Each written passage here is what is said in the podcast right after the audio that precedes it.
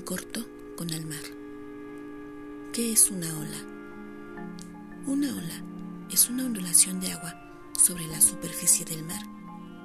Las olas viajan muchos kilómetros por la superficie del mar a velocidades muy variadas y generalmente mueren en las playas. Normalmente, las olas se forman por el viento, aunque su historia comienza muy lejos, en el sol.